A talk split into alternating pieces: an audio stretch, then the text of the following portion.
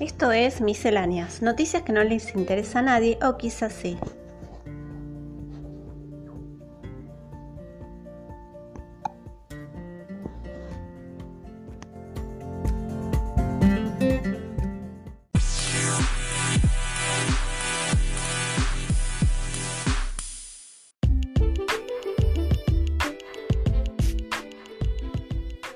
Eh, nos encontramos nuevamente en este paso que dimos de llamar misceláneas, noticias que no les interesa a nadie o quizás sí.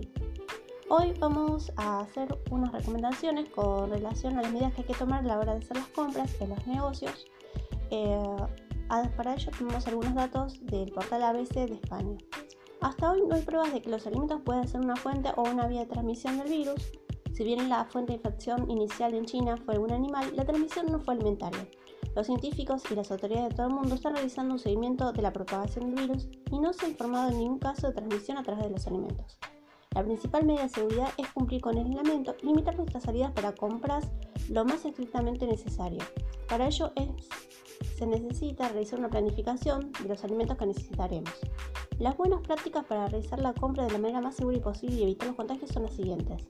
Debemos ir al comercio más cercano, evitando las horas donde la mayoría de la gente va e intentar mantener siempre una distancia de seguridad de 1 o 2 metros con los demás clientes. Desde luego, no debemos ir nunca si tenemos algún síntoma que nos haga sospechar de que estamos contagiados y del mismo modo los comerciantes deberían cumplir esta pauta de alimento social si presentan síntomas y por consiguiente no seguir atendiendo. Es recomendable llevar nuestras propias bolsas de compra evitando utilizar carritos y canastos de supermercados. No debemos hablar sobre los alimentos ni tampoco, eh, por consiguiente, toser o estornudar. Recuerda además que, aunque la vía de contagio no es alimentaria, estos podrían ser el soporte material del virus.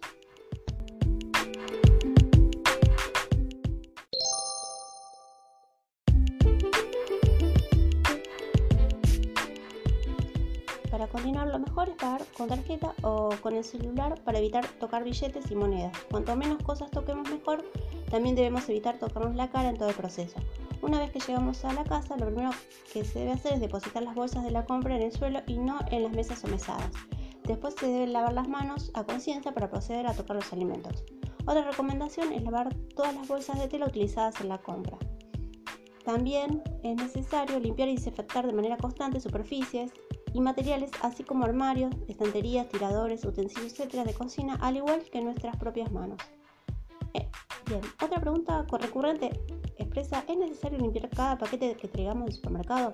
En principio no es necesario, se supone que el virus no sobrevive más allá de unas horas, pero si alguno de los alimentos los vamos a utilizar de manera inmediata, puede ser una buena idea limpiarlos. En el caso de las frutas y verduras que se consumen de forma directa, crudas, sin pelar, se recomienda sumergirlas sumergirlas por 30 minutos en un litro de agua con 5 gotas de agua de lavandina y luego enjuagarlas con agua potable. La buena higiene de la cocina, superficie, recipientes, electrodomésticos, utensilios es una herramienta de protección frente a cualquier infección.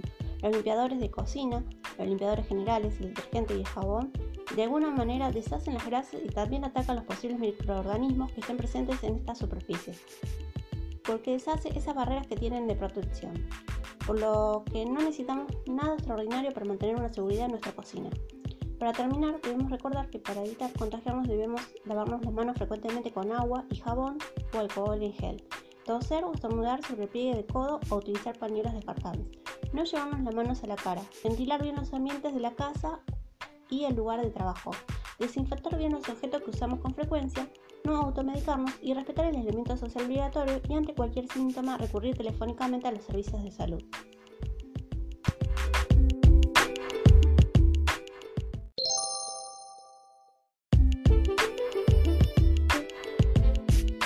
Esto fue Misceláneas, noticias que no les interesa a nadie o quizás sí.